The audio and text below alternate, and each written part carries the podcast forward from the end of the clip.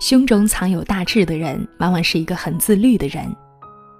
重庆谈判中，蒋介石曾对秘书陈布雷说：“毛泽东不可轻视，他视烟如命，但他知道我不抽烟之后，在同我谈话期间竟绝不抽一支，对他的决心和精神不可小视。”自律的人既可怕又可敬。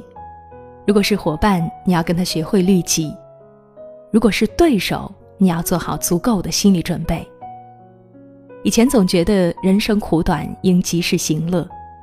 今朝有酒今朝醉，人不风流枉少年。直到后来，我渐渐发现，每一个不自律的行为都会给你带来更大的痛苦。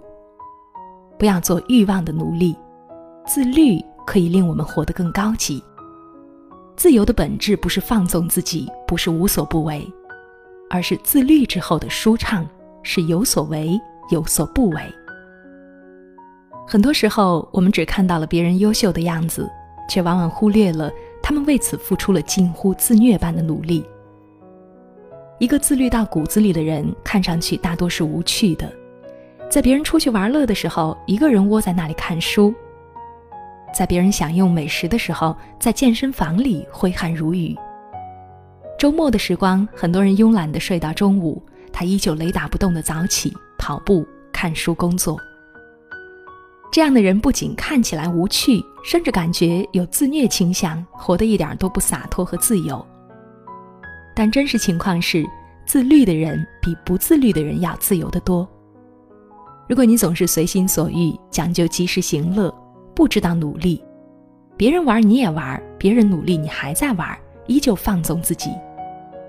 那么如此不自律的你，现在看似是自由的，但你会发现自己越活越没有自由，没有选择的资本。康德说：“所谓自由，不是随心所欲，而是自我主宰。越自律越有话语权，身体和人生都是如此。一天两天看不出来。”一个月、两个月，也许还是看不出来，但是，一年、两年，甚至十年、二十年，自律的人和不自律的人终将走上截然不同的道路。量变足够了，才可能促成质变。这就是一个人为什么要自律的原因，和梦想沾不上边，就是简简单单的为自己以后能真正自由一点，身体和人生都自由一点。是呀，越是自律的人，越明白自己真正想要的是什么，所以才不会把时间和精力白白浪费在没有意义的事情上，而是真的把碎片化时间都利用起来成长自己。说要自律的人很多，可坚持自律的人很少。就像爬一座险峻的高山，越临近山顶，能够咬牙坚持往前走的人就越少。好的坚持。本身就是一种自律。还记得去年的时候，一位名叫沈华的九十六岁老爷爷走红网络。健身二十六年的他，体格健壮，完全不像一个近百岁的老人。大家都喊他“华仔”“华叔”。沈老每天的休息时间非常规律，从不超过晚上十点睡觉。早晨四点多就起床活动身体，每天下午到健身房报道。他的同龄人很多都已经不在了，沈老说：“现在健身和运动是我最好的朋友。”七十多岁的沈华最初进健身房总遭遇很多白眼儿，很多人都觉得他一把年纪肯定坚持不了多久。可现实是，很多年轻人只是健身房的过客，沈华却用二十年变成了为人熟知的肌肉爷爷。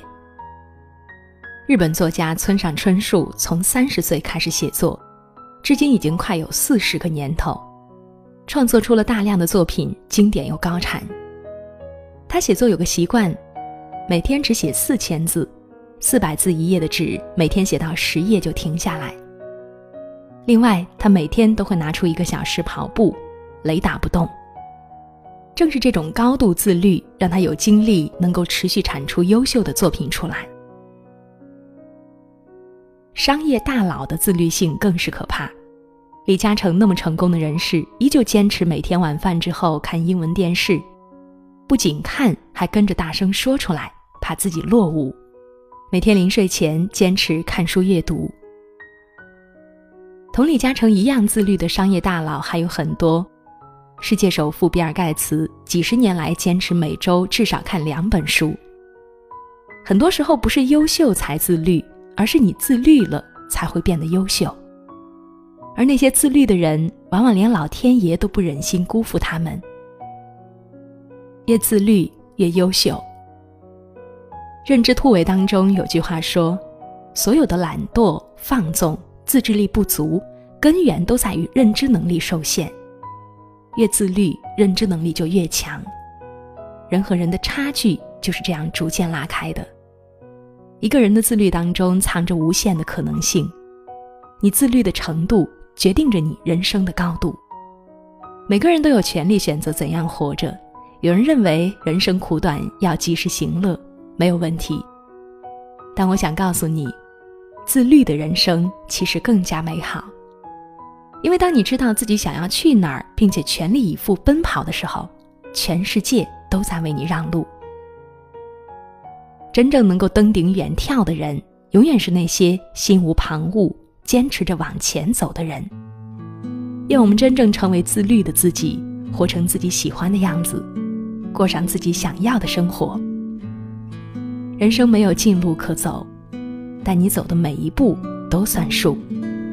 在这世界里，有很多